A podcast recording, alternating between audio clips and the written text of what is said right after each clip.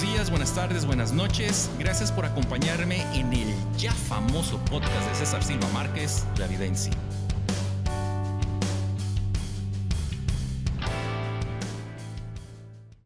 Y pues ya es martes otra vez y como cada martes me voy a aventar una partidita de Pac-Man. Ya Ah, no se crean, saben que es juego. Ya es martes otra vez. Gracias por acompañarme en el ya famoso podcast de César Silva Márquez, siendo esta la transmisión número 32, apenas, donde les voy a preparar un Manhattan sabrosísimo mientras platicamos con mi amigo Ricardo Vigueras de la vida en sí, de literatura, alcohol, comida y otras bagatelas.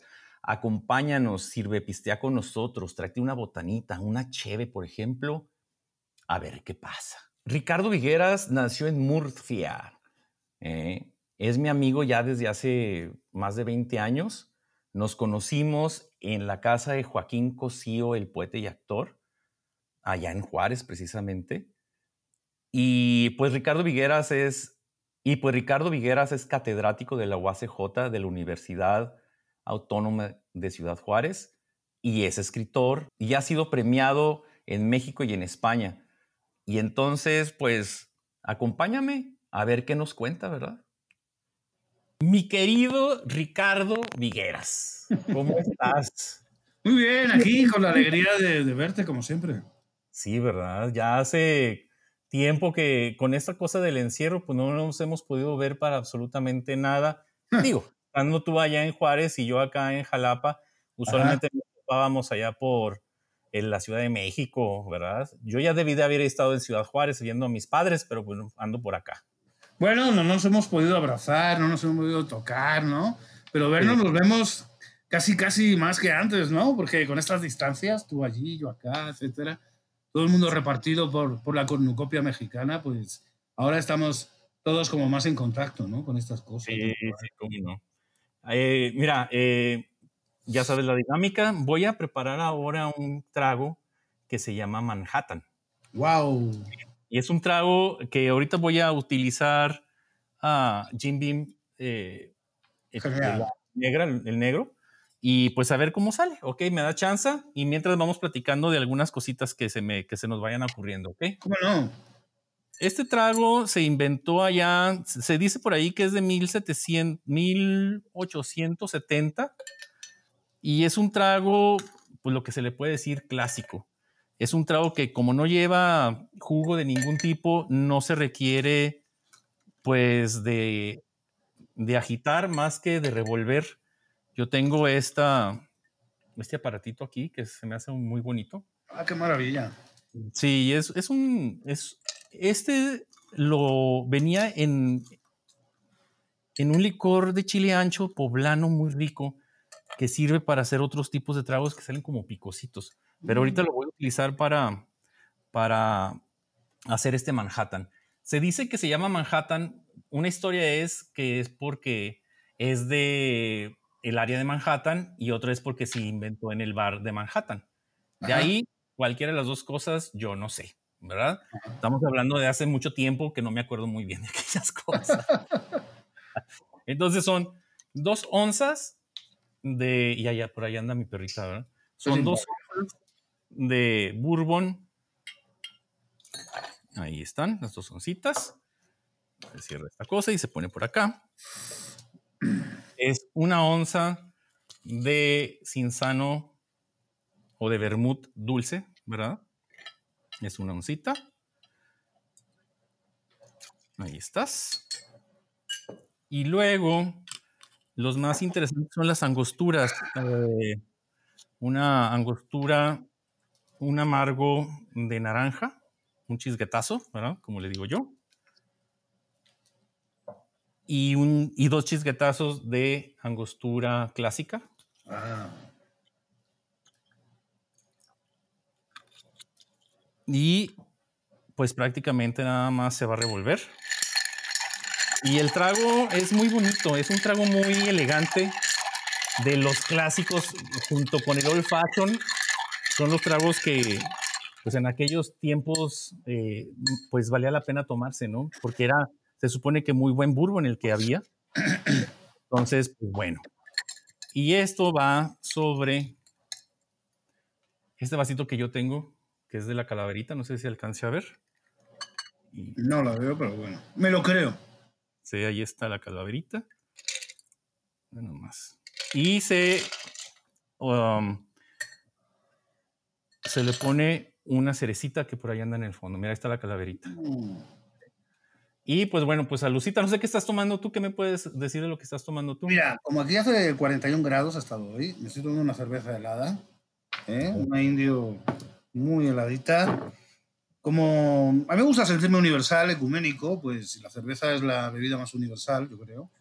Empiezo con una cerveza, luego seguiré con un vino de Rioja, en honor a mi tierra chica, España. Sí. Y luego tengo que poner aquí un tequilita para acabar homenajeando a mi tierra de adopción, que es México. Por supuesto.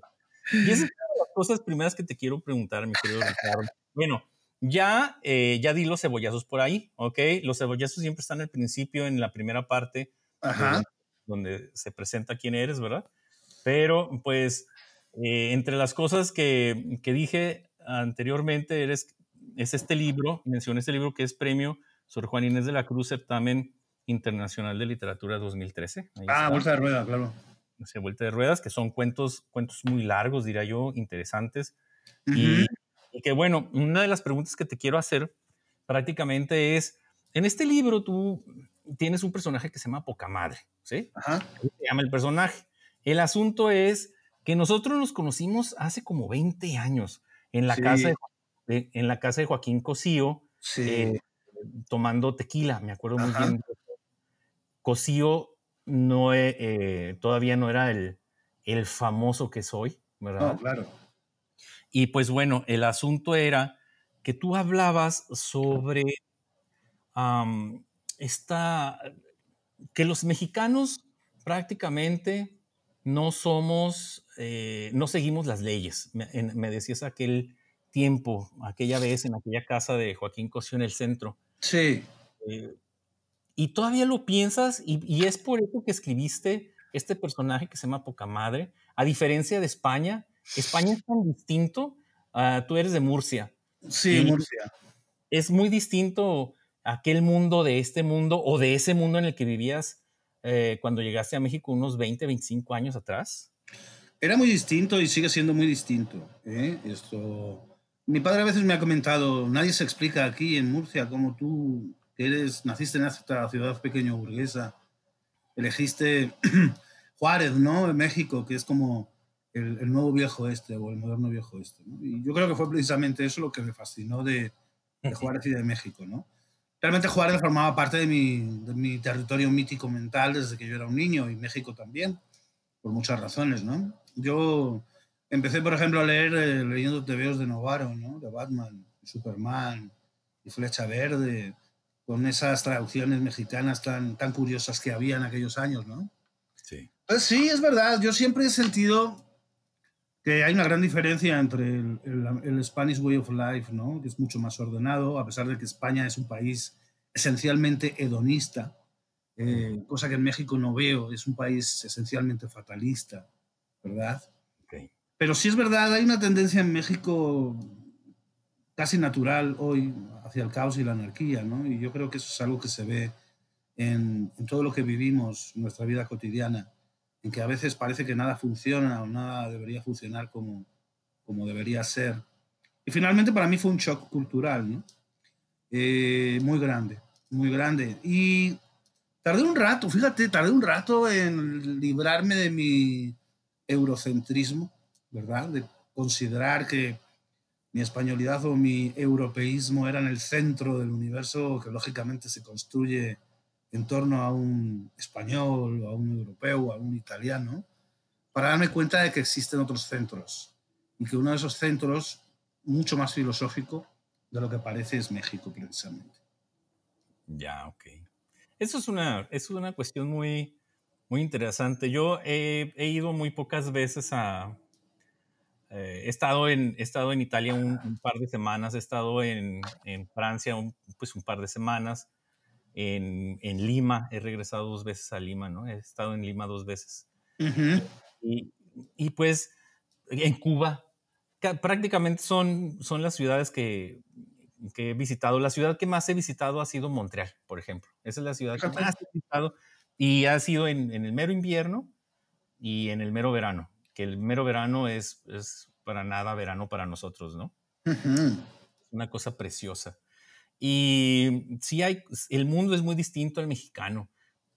Eh, se de alguna manera, eh, Francia, tomando en cuenta las diferencias, por supuesto, porque después van a decir que no tiene nada que ver, pero el eh, europeo sigue siendo de esta manera Europa, ¿no? O sea, Italia y Francia no se parecen, pero de alguna manera son, se hermanan hasta por las mismas distancias, ¿no? Están muy mm. pegadas a la otra, ¿no?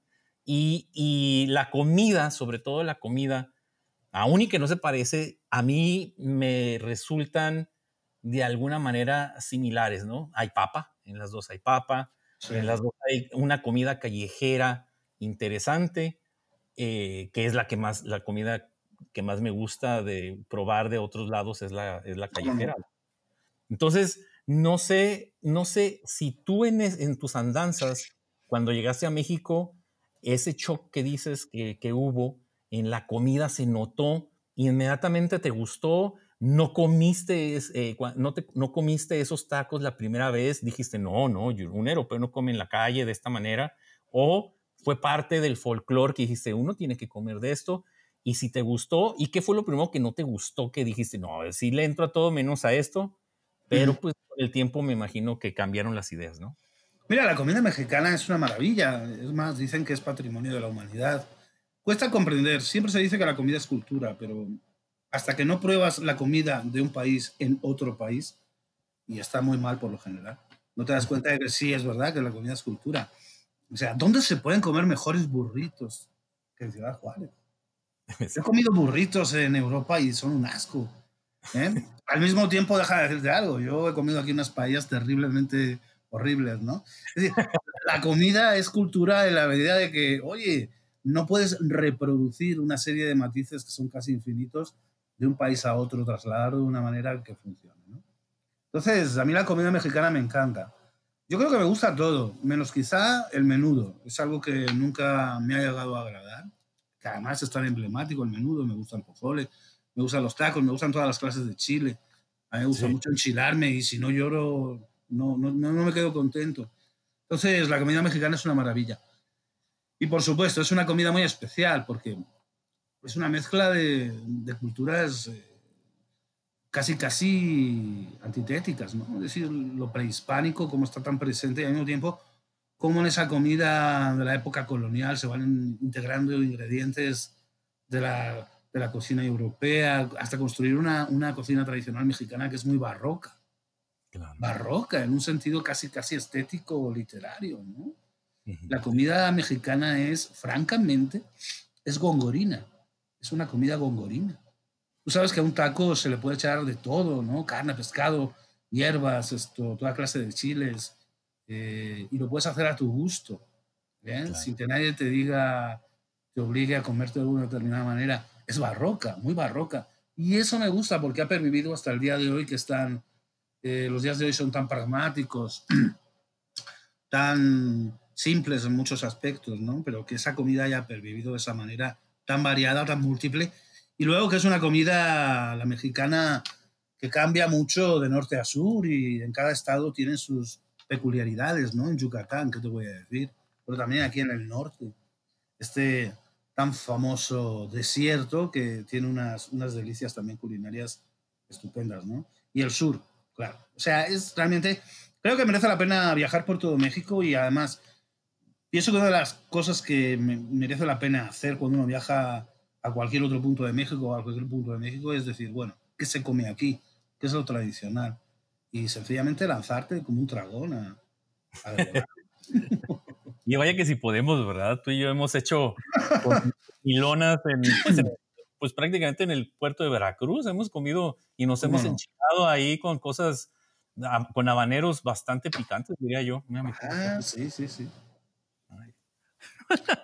sí, pues el Chile, el Chile. Decía el general de Gaulle que, sobre Francia que era muy difícil gobernar un país con tantas clases de queso. A mí me gusta parafrasear eso diciendo que, que es imposible gobernar un país con tantas clases de chile. Sí, verdad, está cabrón, ¿verdad? A mí se me hace impresionante. Eh, eh, hace unos días hice, aquí hay un chile que se llama chile manzano, en otros lados de la República se llama chile perón, que prácticamente parece una manzana.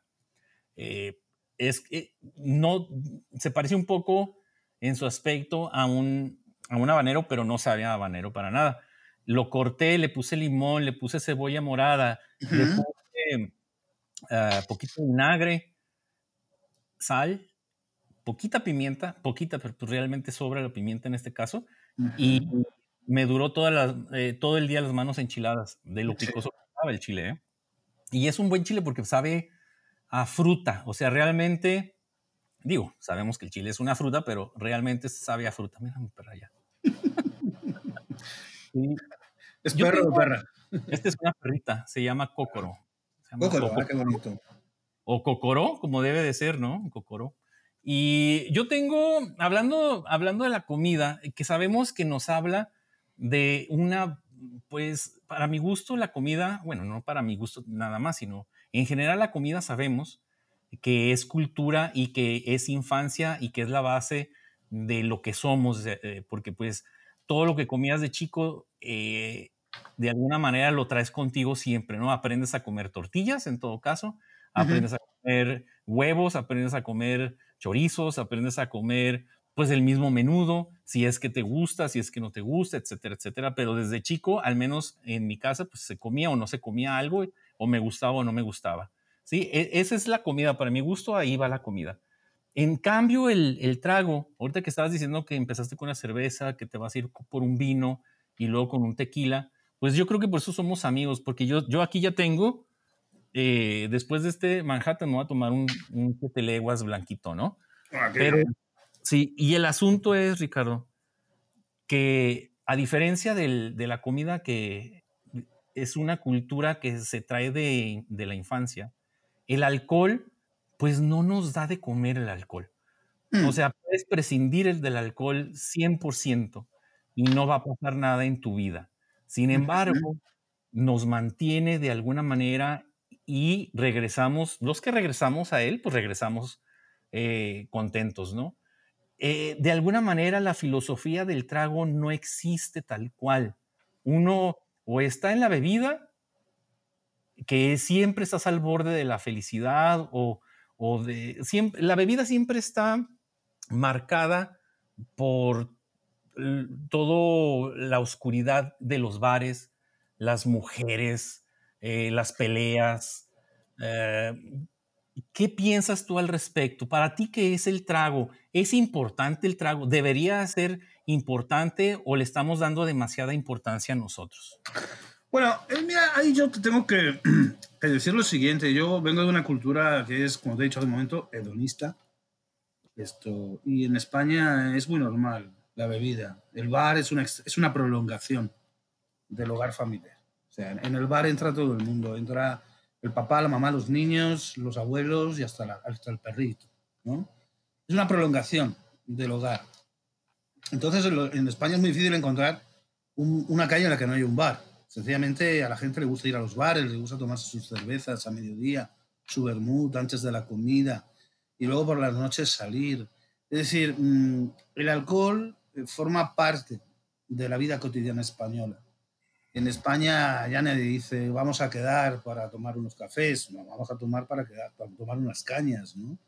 Entonces es algo que está tan integrado en, la vida cotidiana que, que casi casi y la cerveza no se ve como una bebida alcohólica.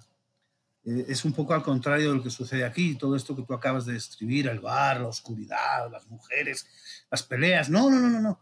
Eso no existe en España. Habría que ir a, lugares, a antros muy poco céntricos, muy alejados y muy masculinos, ¿entiendes? Para encontrar lugares así. Eh, el bar, como te digo, es, está muy integrado en, la vida española. Entonces, hasta el punto de que, bueno, yo ya tengo cierta edad, ¿no? Pero cuando yo tenía 14, 15 años era común eh, a la hora del recreo, entre clase y clase en la secundaria, irte al bar, al, de la cantina del instituto a tomarte una cerveza. Te la vendían ahí, en el propio, la propia cantina, el propio instituto de educación pública, a un chico de 15 o 16 años le vendían una caguama y se la tomaban con sus amigos.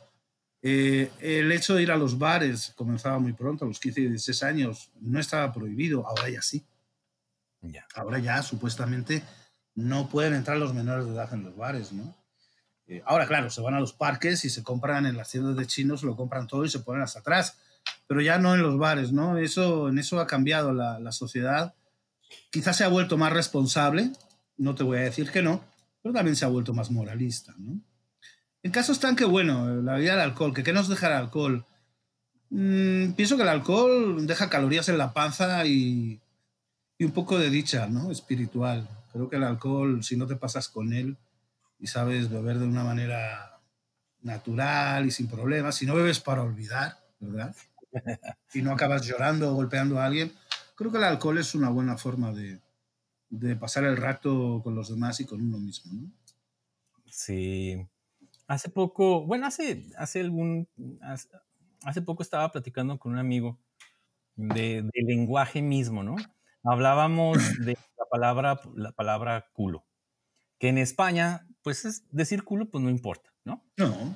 Realmente no importa. Y aquí en México, el, el, el, lenguaje y la cultura, pues un niño decir culo, pues no está permitido de alguna manera, ¿no? Sí.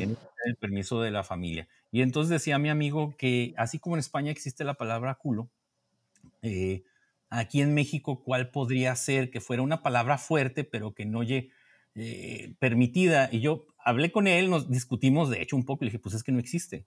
O sea, lo más lejano que podemos llegar los mexicanos es decir trasero, ¿no? y, y, ya, y párale, no, no existe. Y él decía, es que debe de existir. Le dije, no, porque estamos hablando que es una cultura distinta a la cultura española, donde ciertas cosas y otras no. ¿Tú, tú qué palabra cercana a, trasero más atrevida podrías meter eh, en el lenguaje mexicano del español? No existe, ¿verdad? No existe. No, no, yo creo que, bueno, depende también, ¿no? El culo es el, es el contorno, ¿verdad? Pues sí. quizá la palabra más fea sería, no tiene ningún romanticismo, el ojete, ¿verdad? Para referirse al anulum, ¿verdad? Sí. Pero, culo, como tú bien dices, es una palabra en España de lo más normal. O sea, decir culo es como decir encendedor, como decir eh, nada, cualquier otra. Culito, por ejemplo. Esto, eso es una palabra que incluso en los programas de media tarde de damas de casa se usa normalmente, ¿no? Pero bueno, lo interesante de la riqueza de nuestro idioma y de lo grande que es el territorio español, castellano, es que en cada país hay palabras que son tabú por cuestiones históricas y usos y costumbres, y en otros lugares no. Entonces, claro, es como la palabra verga, ¿no? Eso es un cultismo, como una catedral. Eh, eso no jamás lo usaría un obrero de la construcción en España, ¿no? otras palabras más brutales, ¿no? Pero bueno, esas palabras tabú a, la larga acaban por integrarse en el idioma natural, porque a fuerza de ser tabú y de usarlas como una forma de transgresión, acaban por convertirse en, en, recurrentes y en estandarizarse. No sé, pienso en la palabra chilango, ¿no? que en una época fue ofensiva y hoy casi casi los, los, los habitantes de, de, Ciudad de México casi casi la usan como un estandarte, ¿no? La palabra güey, ¿no? Eh, que también empezó como una especie de ofensa. Hombre, güey, hay que llevar cuidado de con quién la usas, ¿no? Porque puede ser ofensivo según con quién la... Pero entre amigos y tal, pues no es ofensiva. O la palabra antro, que es muy interesante. A ver, cuéntame de la palabra antro. Pues la palabra antro quiere decir en latín gruta, cueva. Se remite a eso, a eso que tú dices ahora mismo, ¿no? El bar como lugar oscuro, casi subterráneo, donde uno entra para metamorfosearse, no siempre para bien, ¿verdad?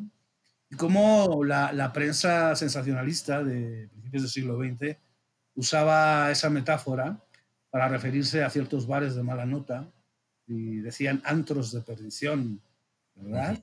Y acabó por convertirse en un tópico que hoy nadie usaría. ¿eh? Y luego esa palabra es recuperada por la gente joven como una palabra cómica para designar al bar. Claro. Y entonces resulta que hoy, eh, yo he visto ahí en la universidad, por ejemplo, que se ofertan viajes a Cancún o a Puerto Vallarta, y entre, y entre todo aquello que ofrecen por el pago que hace el alumno, dice, visita al antro. que no es precisamente el antro de la Sibila que sale en la Eneida de Virgilio, sino que es el antro como bar, ¿no? Y esa es una palabra que también ya ha perdido sus connotaciones negativas. Sí, está chida.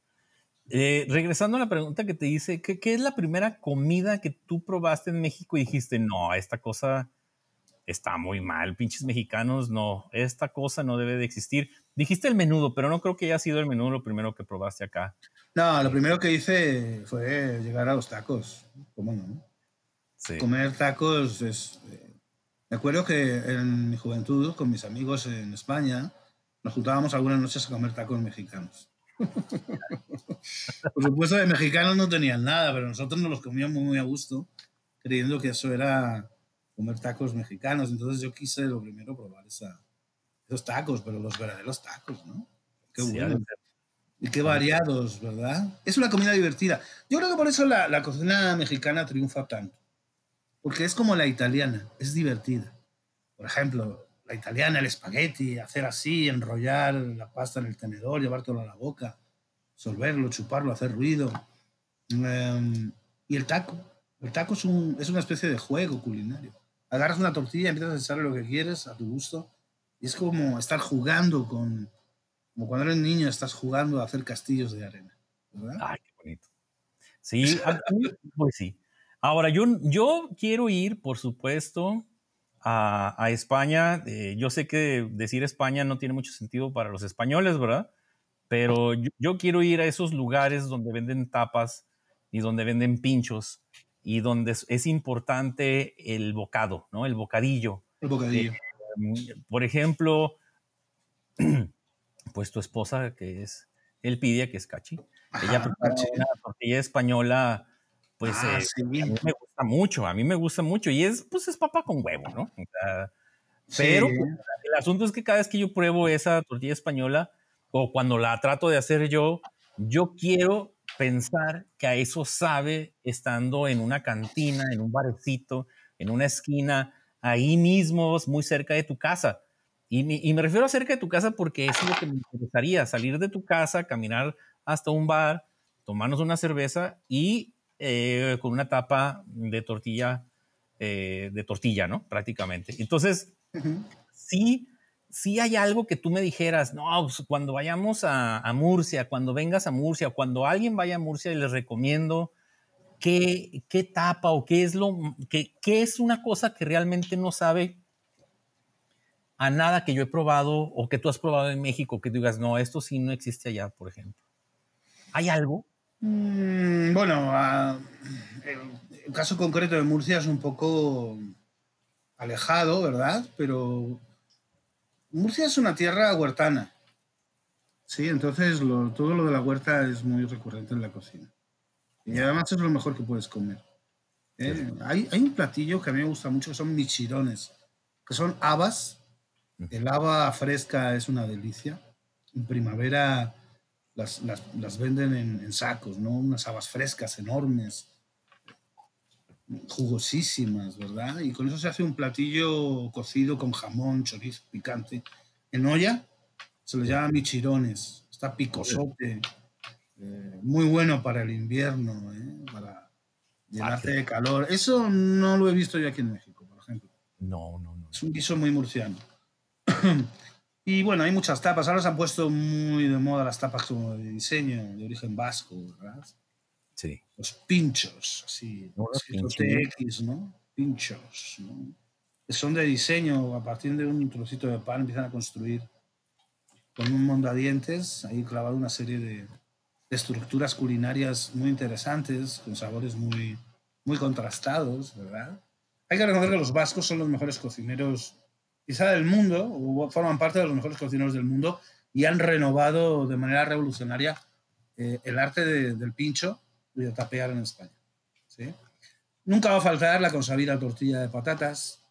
¿eh? Es casi, la tortilla de patatas es como la paella, iconos nacionales. ser anti-paella o anti-tortilla de patatas es ser anti-español. Pero bueno, hay muchas cosas muy curiosas, sobre todo cuando viajas a, a Barcelona, a Madrid. Hay guisos muy interesantes que se tapean. Algunos son ya un poco chocantes, ¿no? A veces unos, unos, fritos de, de, torreznos, a lo mejor, que son muy, muy grasosos. Eh, los fritos, sobre todo, son muy, muy importantes en, en, la tapería española. Pero, como digo, hay mucho, mucho que probar. Hay mucho que probar. Y está muy rico. Es, es que es el equivalente de, taquear en México. Tú sabes que llegas a Ciudad de México y el arte de comer en la calle que es algo que también se da mucho en, ciertas zonas de Italia.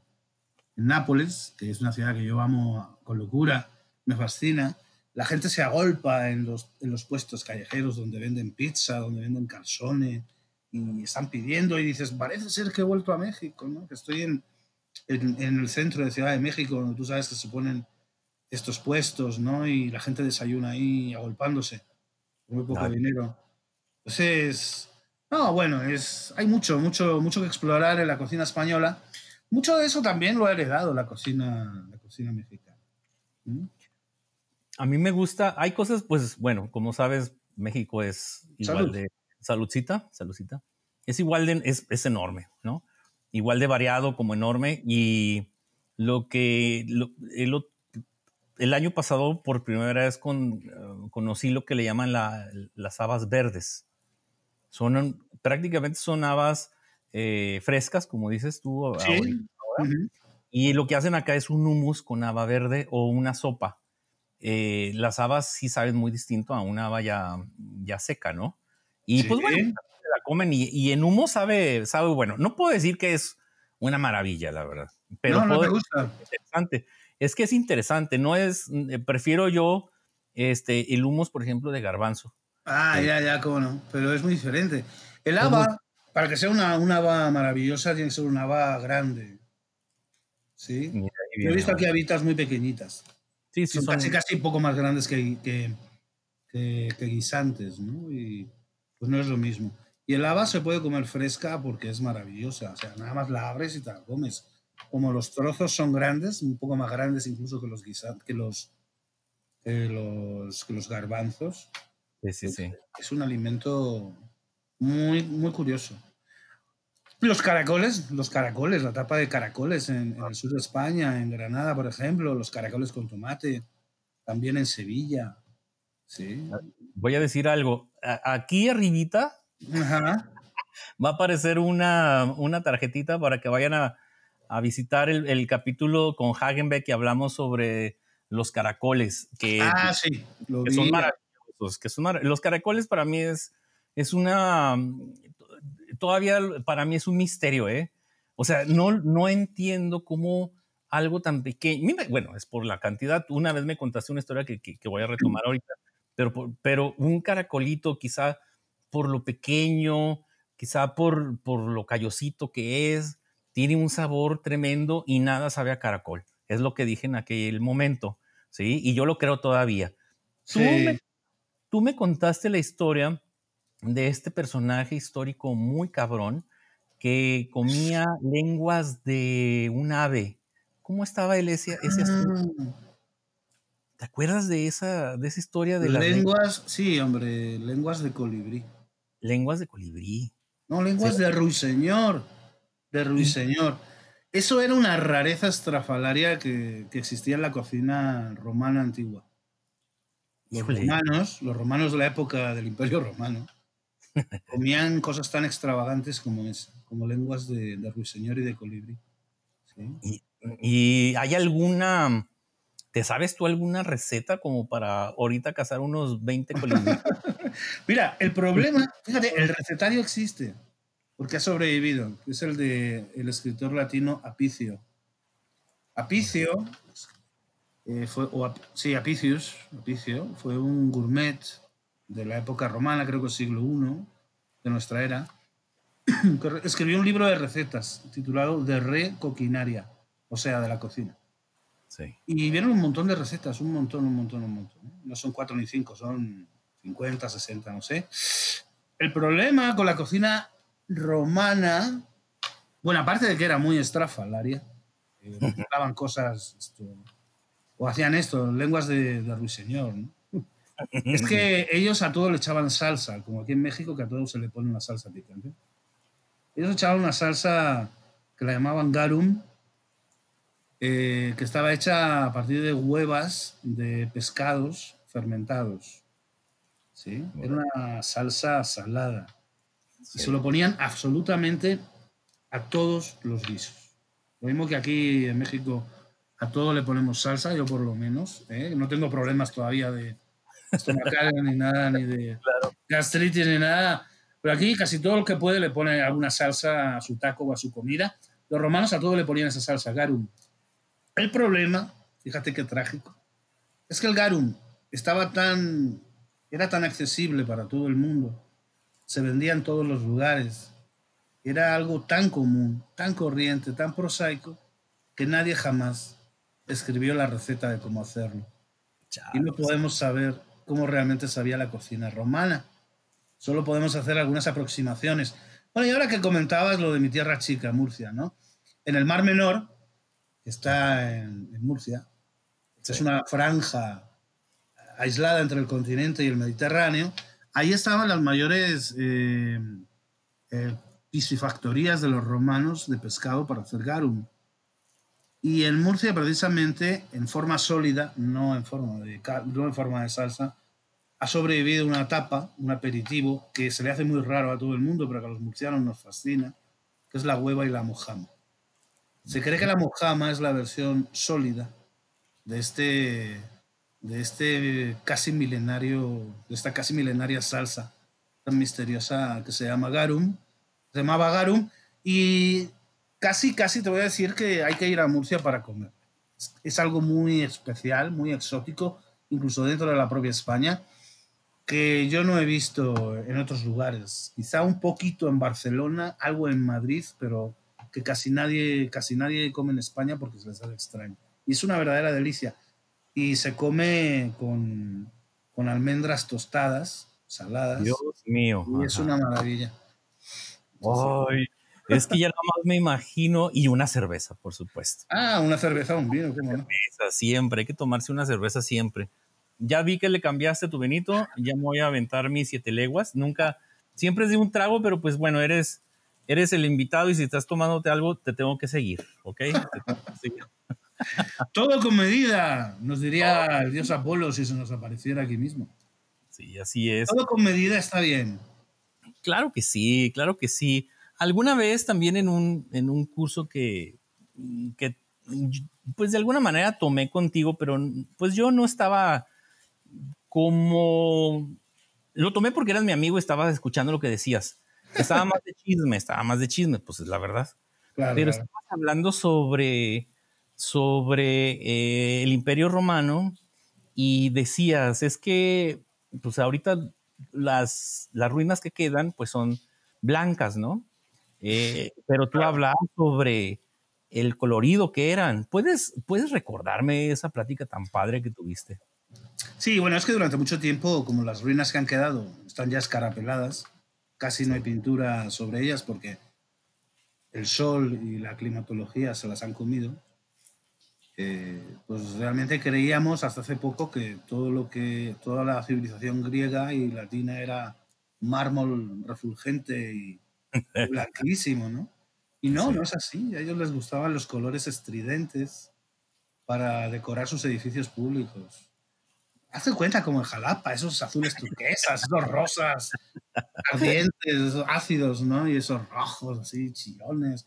Pues le gustaba mucho ese colorido.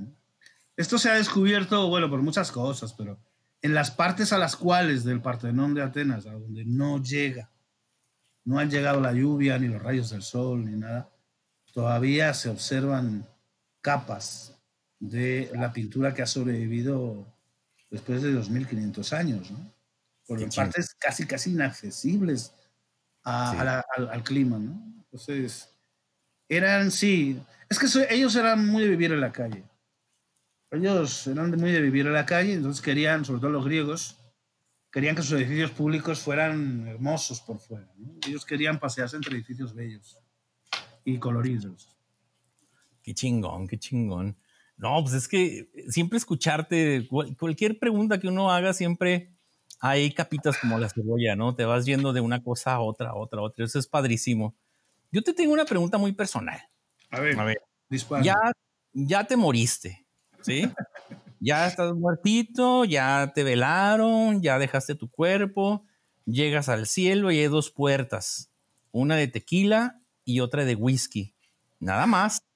¿A cuál te metes? ¿Y por qué? Hmm. Una de whisky y otra de tequila. Sí. Yo creo que me, gustaría más la de tequila, porque el tequila es más bronco. Pienso que los que entren por esa puerta van a tener una posteridad y una eternidad más animada. Mientras que el whisky es como más filosófico, ¿no? Más inglés, más, ¿eh? más con su hielito y... Entonces, es más como más contemplativo, ¿no? Como para que ya nomás te den el arpa y ponerte a tocar. Algo así, ¿verdad? Bebes un trago eterno de whisky por toda la eternidad, ¿no? No, mejor el, mejor el tequila. Una posteridad más agitada, más peleonera. Yo lo creo, de verdad, créeme lo que... Bueno, pues nos conocimos con un tequila, ¿verdad? Y ahorita me estoy tomando un tequila porque regresé a él por dos razones.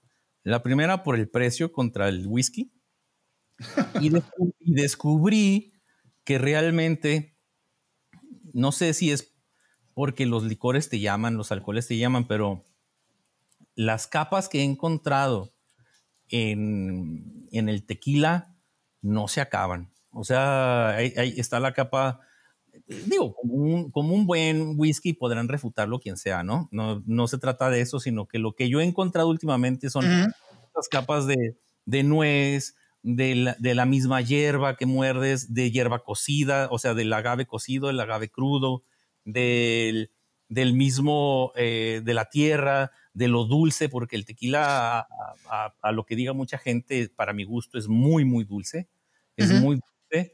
Y pues hay de tequilas a tequilas, que si se hace en autoclave, que si se hace en horno de piedra, tantas variedades y variaciones, ¿no? Eh, sabemos tú y yo que, ah, por ejemplo, el 1800, pues, no sé si tú sepas, está hecho en autoclave, pero tiene un sabor que yo lo respeto mucho. El 1800 creo que es un tequila que, que, que complementa esa parte que otros tequilas no pueden llenar, que es ese sabor a hierba, que aún y que se haga en autoclave, que son estas máquinas que hacen todo el trabajo importante, sabe muy bueno, sabe muy bueno y, y, yo respeto ese tipo de trabajo. Eh, yo me quedo ahorita todavía con el tequila. Ahora, si me es un Glenmorangie, pues yo lo acepto. ¿Quién le dan pan que llore, verdad? Por ejemplo. Claro. No, tú sabes que a mí también me gustan mucho los whiskies, ¿no? Sobre todo el whisky. El, el, scotch también, ¿no? Como siempre digo yo, el scotch, bueno, también alimenta. Pero a mí me gusta más el whisky americano por toda... Básicamente es una cuestión cultural, ¿no? Toda esa, toda esa influencia del cine negro de los años 40, del western, ¿no? del whisky americano como una especie de icono recurrente, ¿no? De, toda esa mitología que, que, Hollywood exportó en los años de su edad dorada. Pues prácticamente esa edad refleja, o sea, el, el cine de oro gringo refleja el tiempo donde no se podía beber, eh, que son los 30, ¿no? Prácticamente los 20, los, los 20, los 30. Y entonces. Los de la prohibición. Hasta el 31 o así, ¿no? Ahí, así. Y entonces eran los tragos enormes, ¿no? Era un, era un martini de 9 onzas, por ejemplo, que pues era inmenso. 9 onzas es, son tres martines, son casi cuatro martinis ahorita, ¿no? Y pues, el asunto era beberse todo ese martini, toda esa cosa, porque era prohibitivo, ¿no? Claro. Yo siempre, yo siempre he pensado que lo prohibitivo es, es algo horrible porque pues uno lo va a buscar a fuerzas. Eh, y, eso pasó con el, con el alcohol. Y lo que las películas nos dan, eh, sobre todo de esa época, pues es transgredir, ¿no? Esa, esa pared de, de la prohibición, decir, está prohibido, pero vamos a tomarlo. Por favor, sírveme un martini. Y, te servían el martini, el old fashion, te servían ese trago, eh, para mí es el mítico, y, y, de ahí se derivan muchos tragos.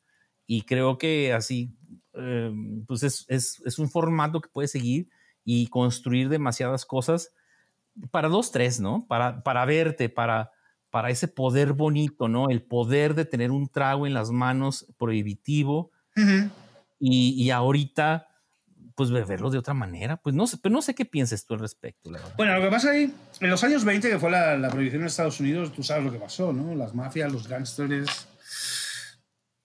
No, salvo en películas que retratan el mundo de los bajos ambientes, no se publicita el alcohol en el cine de Norteamérica. En el resto del mundo da igual, se sigue, la gente sigue bebiendo. Pero en los años 30, precisamente porque salió de la prohibición, de pronto hubo un crecimiento de borrachos en Estados Unidos impresionante. La gente recobró aquello con ganas. Es muy, muy tradicional la imagen de, del individuo que viaja de una ciudad a otra en los, de los años 40 o 50 y lleva, va cargando su propia botella de whisky, ¿no? O, o, con qué naturalidad alguien llega a una casa y ¿qué te sirve?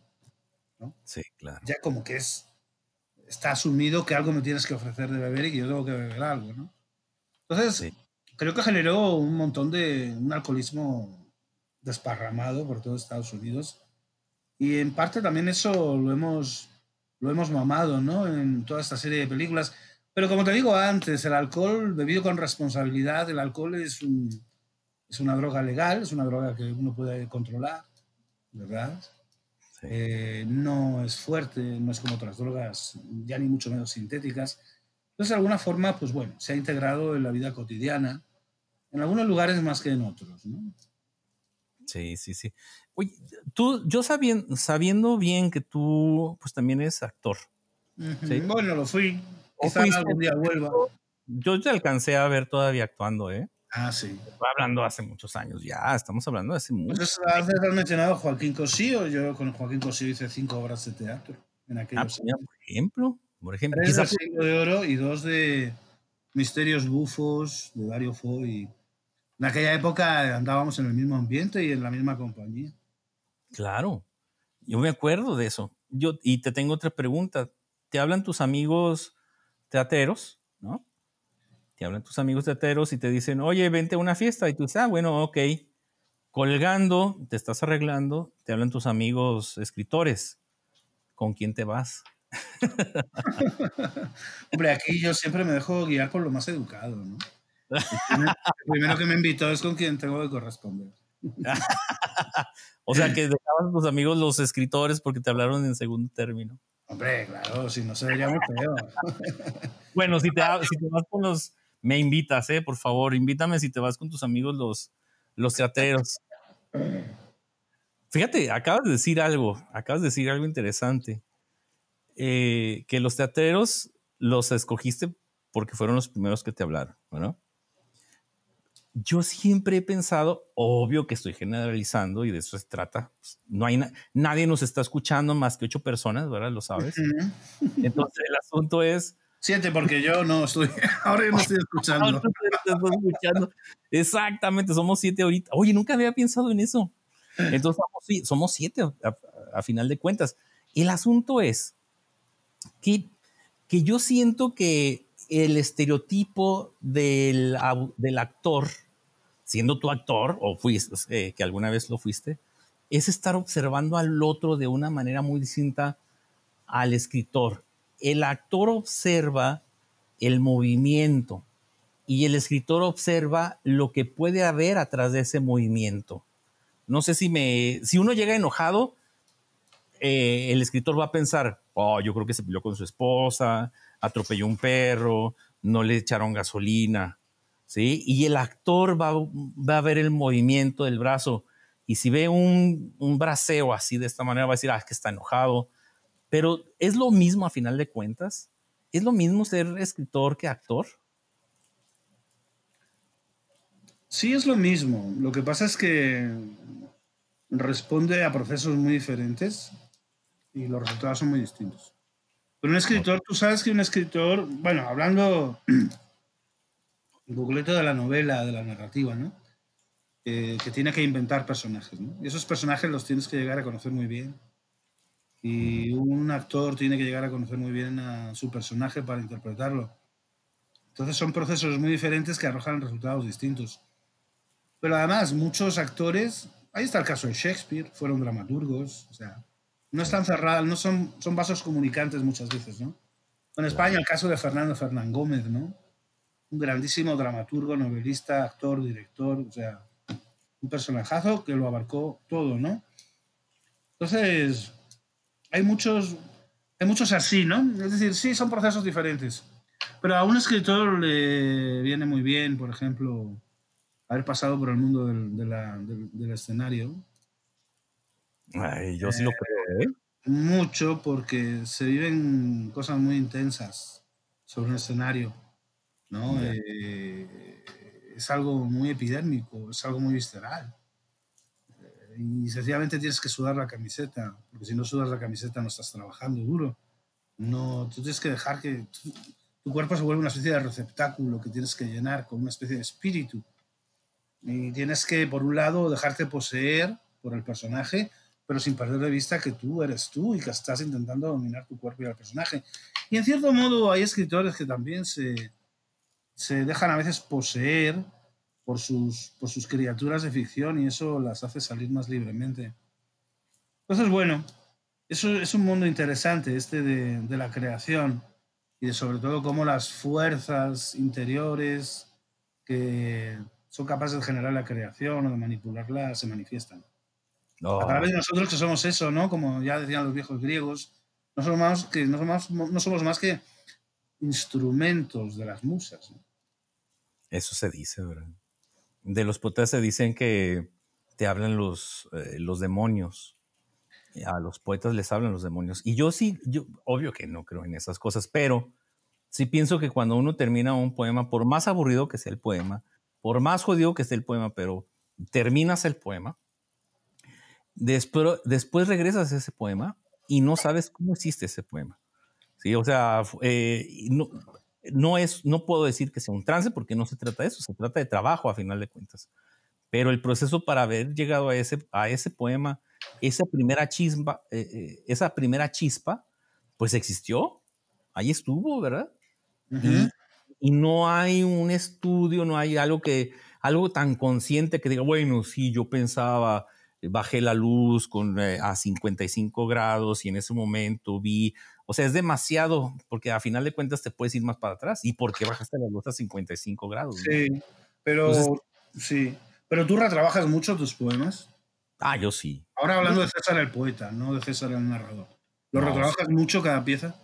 Claro, sí. Igual que la narrativa, ¿eh? Pues hay gente que podrá decir que es aburrido. Eh, mis poemas o mis, mis, novelas, no importa realmente, pero están, están trabajadas hasta donde yo veo y ya cuando salen publicadas, como se dice por ahí, pues salen publicadas porque salieron publicadas.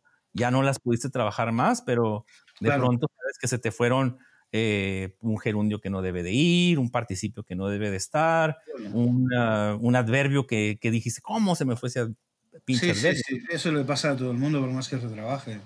Sí, bueno, pero es interesante porque, ¿ves? O sea, un actor no puede nada más memorizar el texto y salir a escena, ¿no?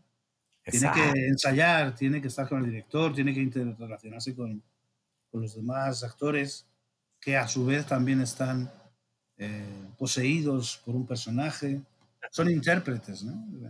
Entonces, claro, pues no, no se da, el arte espontáneo a veces se da, pero no es lo más normal, ¿verdad?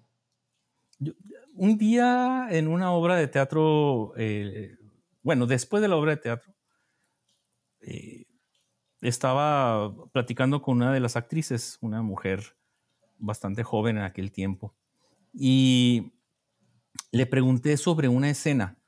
Ella no se ve, pero va bajando, se supone que va bajando en un elevador o va llegando a una casa riéndose, ja, ja, ja, ja, ja, ja, ja, ¿no? Eh, hablando de algo y entra a la puerta, o sea, abre la puerta, entra a escenario, a escena, pues, entra a escena, perdón, y, y ya pues empieza el, pues, su actuación la actuación viene desde atrás, desde esa risa. La risa yo le pregunté a ella, bien, venía, que si venía en el, en el libreto y qué pensó ella con esa risa. Tú has hecho actuación antes de que entres.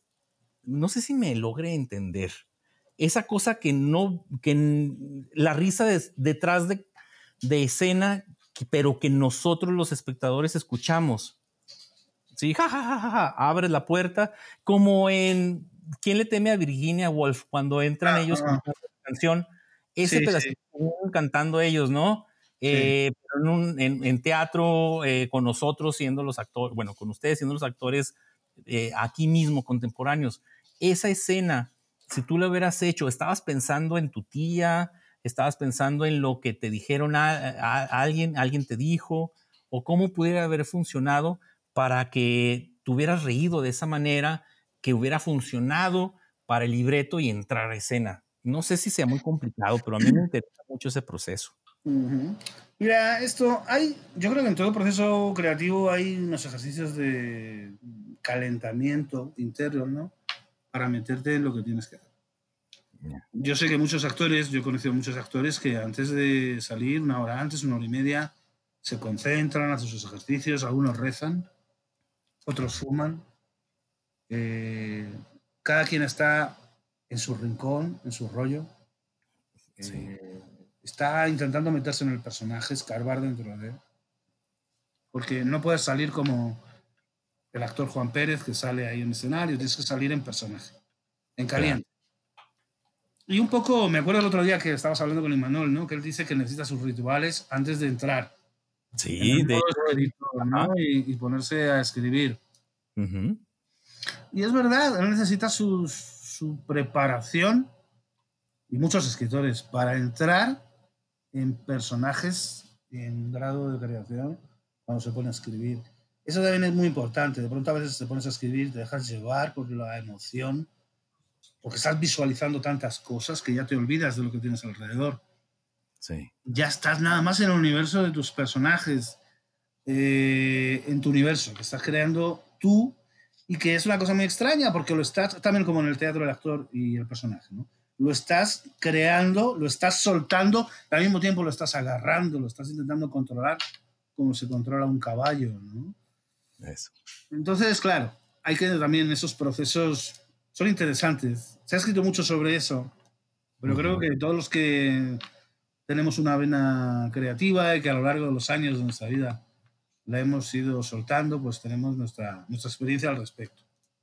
Eso se me hace bien chido se me hace muy padre. Eh, es una, eh, pues siempre hablar con alguien que, que, es más allá que un, que un escritor, es, es más, ah, pues a mi gusto yo aprendo más, ¿no? O al menos trato de, creo que aprendo más escuchando. Nunca es, que quiero ser el gran escucha, espero que lo logre y a lo mejor eh, cuando te vuelva a escuchar diría, ah, qué padre está, porque pues es que es muy interesante. El proceso el proceso creativo es para todos igual, sin embargo, el resultado es muy distinto, ¿no? O sea, en, algún lado es un escrito, en algún lado es, es, un cachetadón, ¿no? En algún lado es nada más salir corriendo por algo y en algún lado es decirle, tú sales corriendo. O sea, son tanto los procesos y los resultados. Pues, Ajá. es bonito, es bonito. Hace rato, y que yo lo sé, que yo lo sé y tú lo comentaste hace rato, que hablabas de, de, Batman y de, y de Superman. Eh, sé que estudias el cómic o lo estudiaste en algún momento. Y no nada más el cómic normal que yo conozco como Superman, sino desde los inicios hasta, hasta nuestros tiempos. Eh, sí, eh, que me gustaría que me explicaras cuál es el primer cómic que tú sabes que existió, ¿sí? Pero antes de eso, primero lo divertido si tú tuvieras un superpoder, ¿cuál sería? Yo, ser invisible, ¿eh? Para mí ese es el gran superpoder. Pero tú, ¿qué sería tu superpoder? ¿Cuál sería tu superpoder si tuvieras uno ahorita? Bueno, ser invisible desde luego es una tentación. Pero no te quiero copiar, así que... puedes hacerlo, puedes hacerlo. Yo cuando era niño.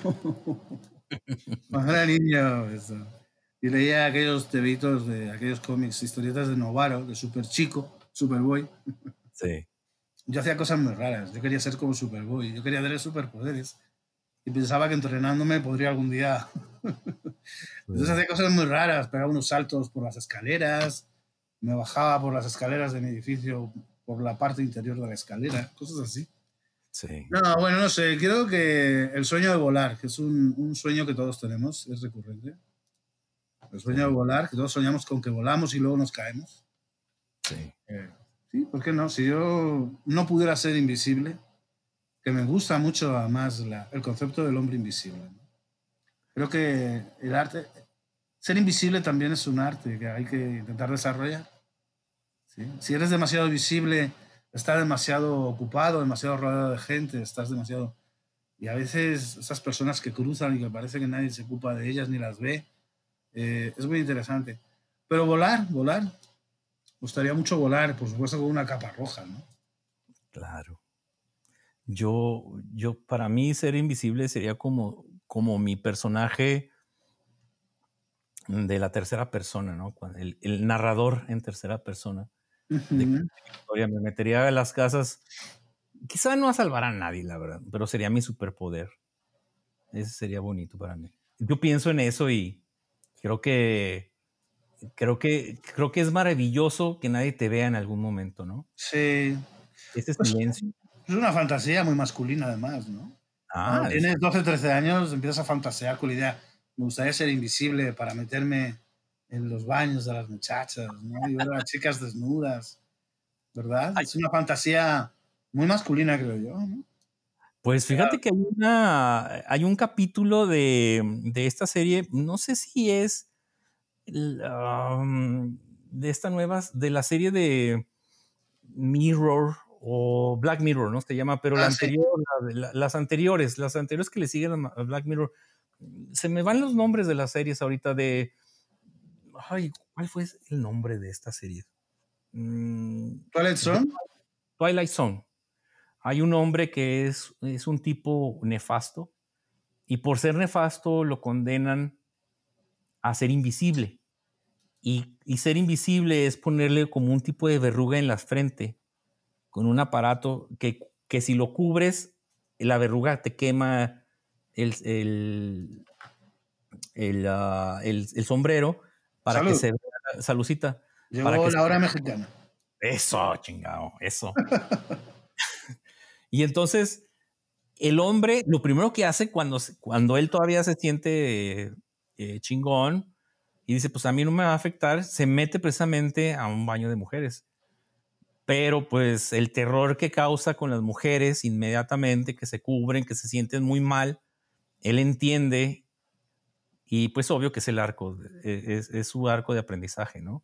Uh -huh. Como un hombre de, que no le interesa a la humanidad termina siendo un, una persona muy humana, ¿no? O sea, bueno, ayuda a los demás y, y, y, todo este asunto. Y es un capítulo de, creo, estoy seguro que de Twilight Zone, pero de los modernos, ¿no? De los ah, modernos. de los modernos. Bueno, ahora están revitalizando la serie. Son episodios de una hora, están bien esto, a mí me gusta, pero yo me quedo con la clásica sin duda, ¿no? Porque tiene una dimensión filosófica e idealista sí. que creó Rob Sherling, su creador, que era más el presentador, el anfitrión, y el, era el guionista de la, más de la mitad de todos los capítulos, ¿eh? Es era un hombre sí. idealista que soñaba, tenía el sueño de, de, habitar un mundo mejor volcó en, en esa serie esa, esa espiritualidad muchas veces, ¿no? Y sí. yo adoro esa serie clásica porque tiene mucho que ver con lo filosófico. Finalmente, la, la, fantasía y la ciencia ficción tienen muchísimo que ver con lo filosófico. Plantean problemas filosóficos muy canijos a veces, muy, muy duros, de una manera mm, que los asimilas bien, ¿no? Un poco como decía el otro día Paco Hagenberg, ¿no? Eso del terror. De que el terror de lo que habla realmente es de la otredad, del sí. miedo al otro, el miedo a lo desconocido ahí está el gran tema del, del, terror, ¿no? No en que me asusto o me dejo asustar o me da más miedo, ¿no? Eh, entonces es muy interesante, por eso la, la fantasía y la ciencia ficción me gustan cada vez más por ese vínculo que tienen con la filosofía y con las preguntas que nos hacemos siempre a lo largo de la vida, ¿no? Esas preguntas que parece que no tienen respuesta porque nos las hacemos desde que, desde que pensamos, desde que escribimos, ¿no? Desde los albores de la humanidad. Es muy interesante. La filosofía, o sea, bueno, quitando esa palabra, el, ¿por qué el trago, no? O sea, ¿por qué el trago y por qué platicar del trago y por qué eh, platicar de la comida y qué, qué significa esa comida para uno?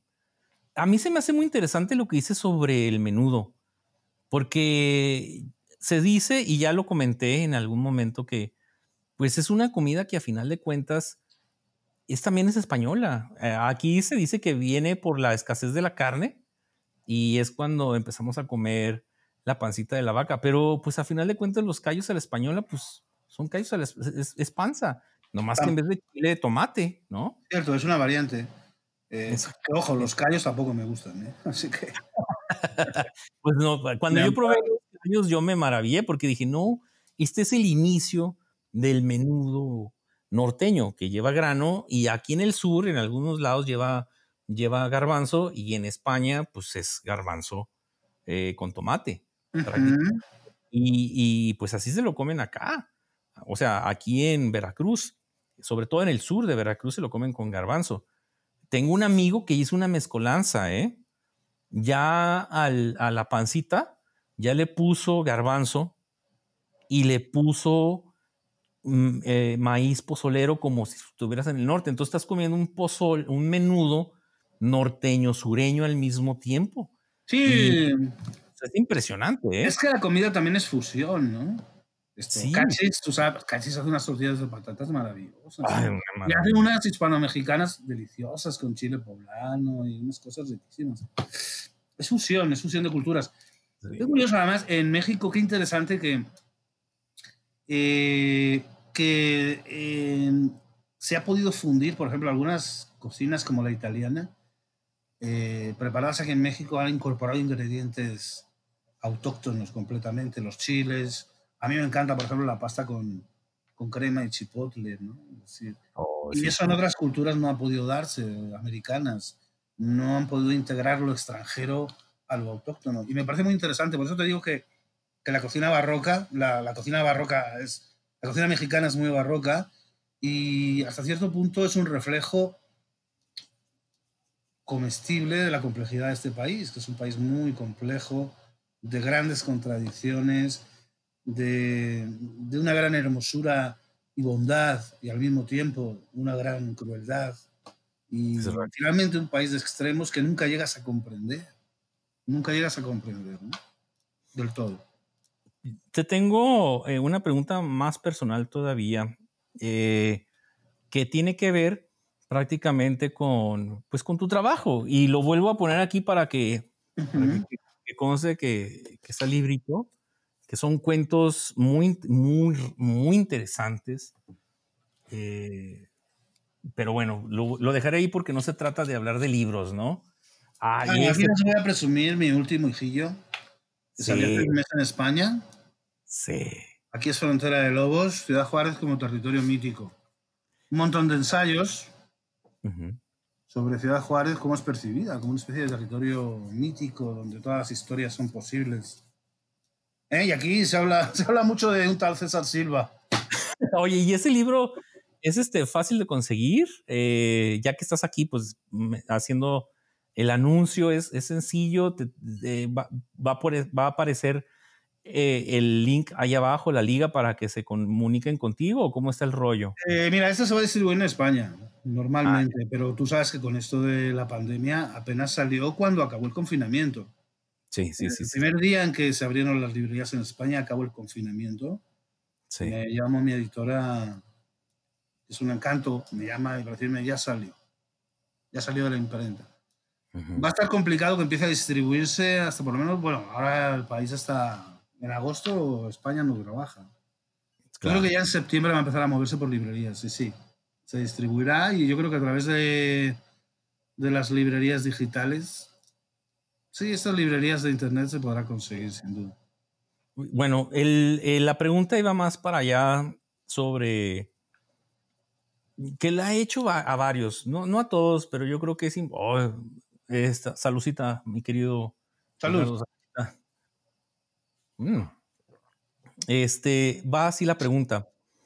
Cuando escribes narrativa, sobre todo, cuando escribes narrativa, ¿Tienes algún tipo de ritual? Así como uh, le pregunté a Emanuel y a otros, no a todos le, les pregunto, pero me gustaría saber si tú tienes algún ritual.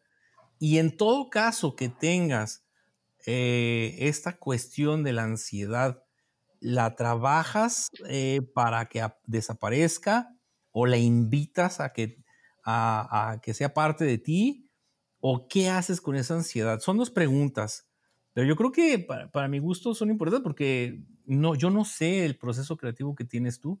En algún momento yo dije que yo me tengo que tomar un trago de, mm, de whisky, ahora sería de tequila, de golpe.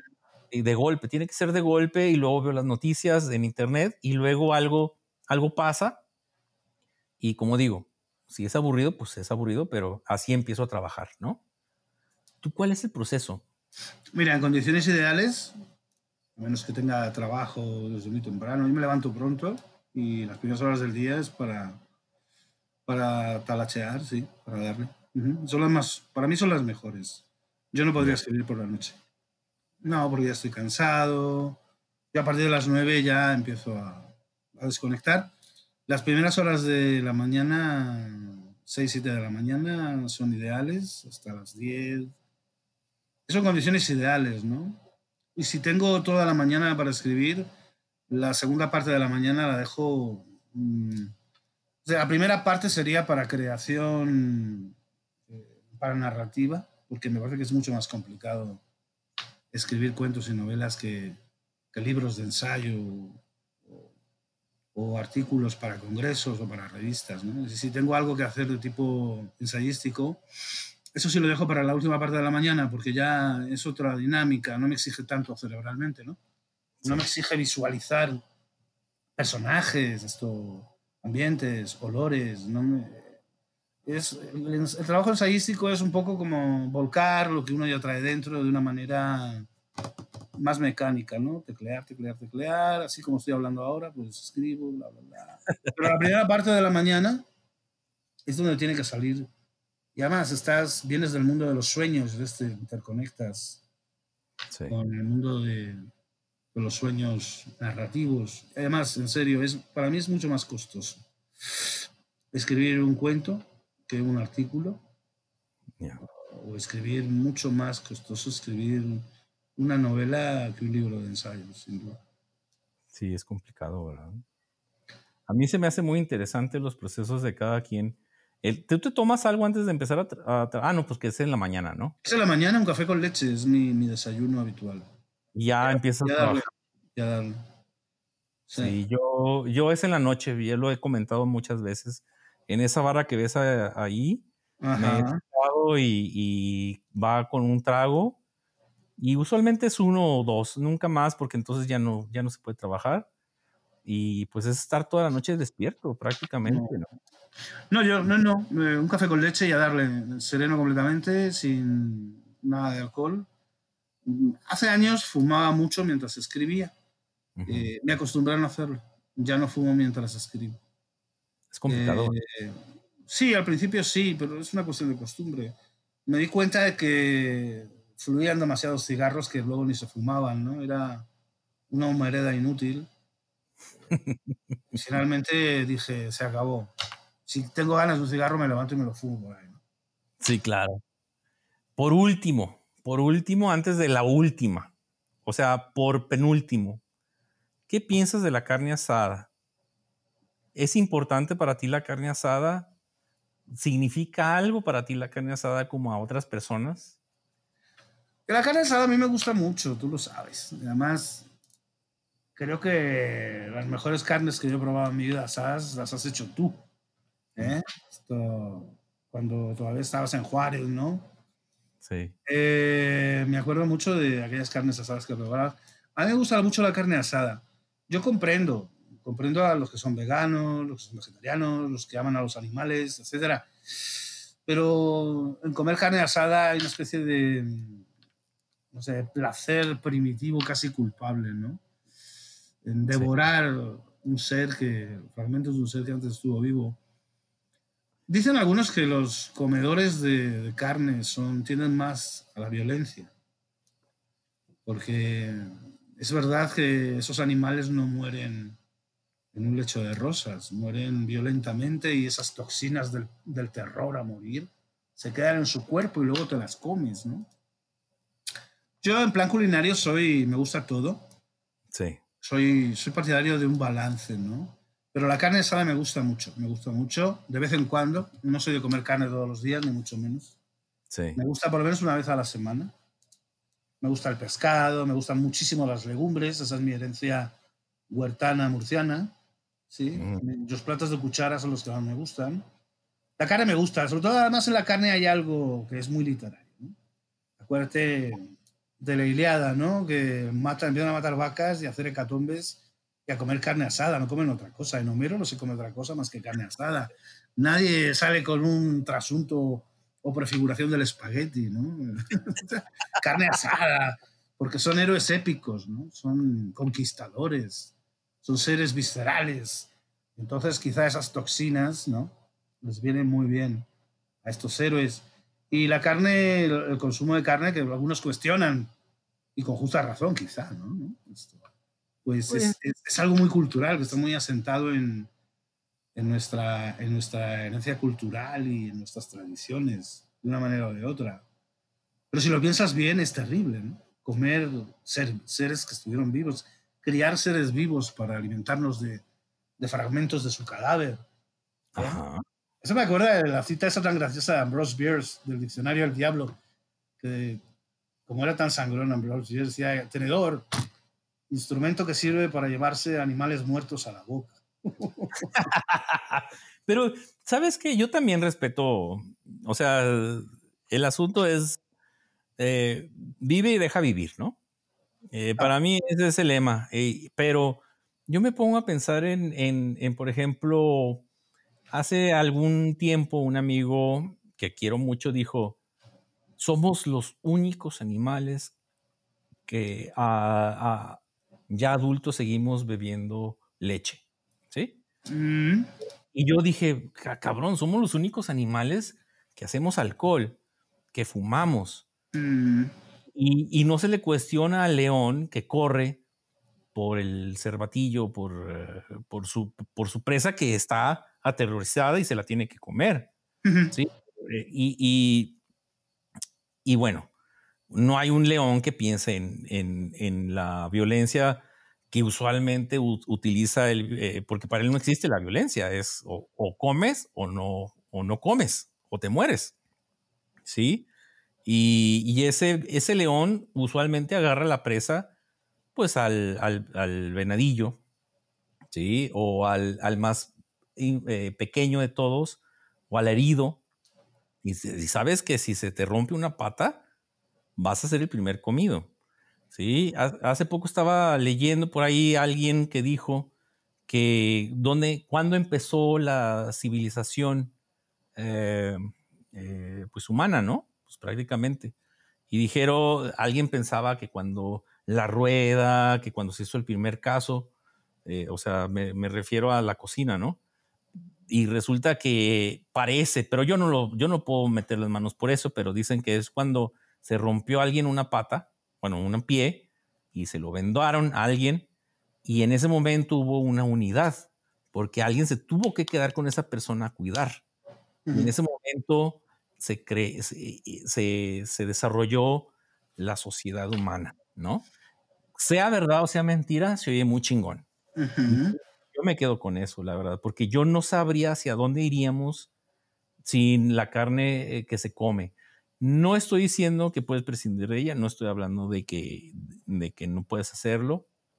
Eh, vive y deja vivir es lo que yo creo. Sin embargo, si a mí se me hace muy raro que, que veas un conejito y, y que pienses, qué lindo conejito, y en el momento en que le, que le pones nombre a ese conejito, ese conejito no, vas a sentir cosas terribles cuando tengas que cortarle la cabeza y comértelo asado, ¿no? Y, y en el momento en que tu paladar toca el sabor de esa carne, hay una transformación de todo que lleva sal, pimienta, asado, el carbón, el fuego, todo lo que, todo lo que, todo lo que implica estar un ¿no? bonito, blanco.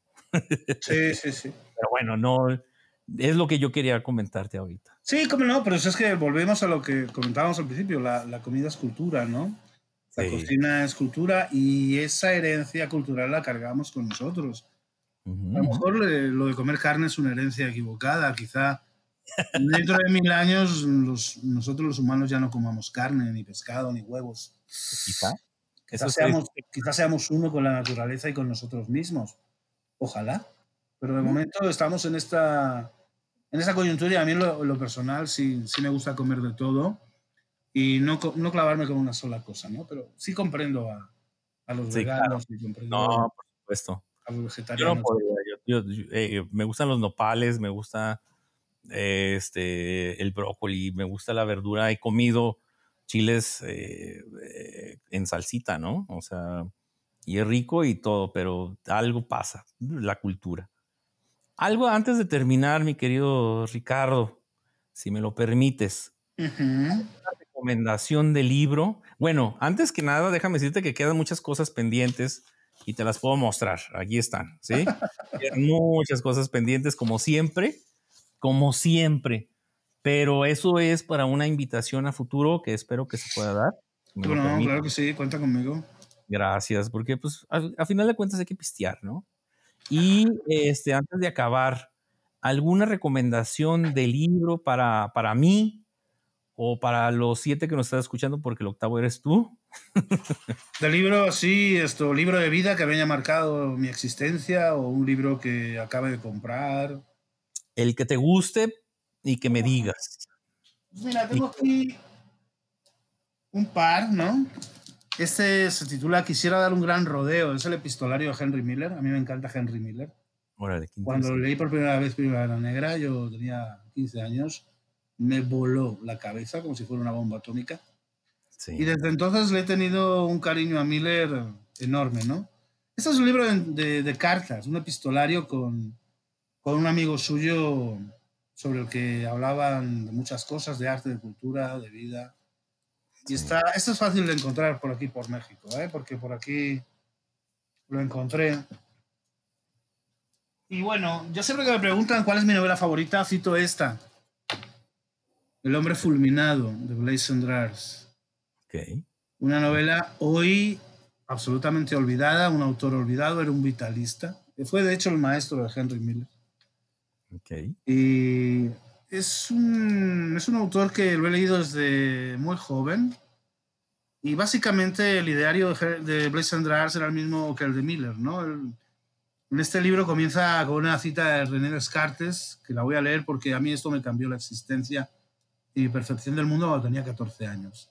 Es así, el gran libro del mundo, viajar, ver cortes y ejércitos, tratar con gentes de distinto humor y condición, recoger diversidad de experiencias, ponerse a prueba a sí mismo en la fortuna. Esto me voló la cabeza cuando yo era muy jovencito. No es la mejor novela de la historia, pero es la que a mí más me ha influido, así que con eso va. Pues si me lo permites, daré el final de, este, de esta transmisión. Muy bien. Okay, va así, ok, va así. Y pues así llegamos al final de esta transmisión. Espero que te haya sido leve. Y con trago en mano, eh, saludcita, mi querido amigo. Saludos. Te invito, te a pistear conmigo la próxima semana. Y espero que te haya gustado. Dale like al video. Ah, suscríbete, no? suscríbete porque nos ayudaría mucho. Y salud. Salud. Saludcita.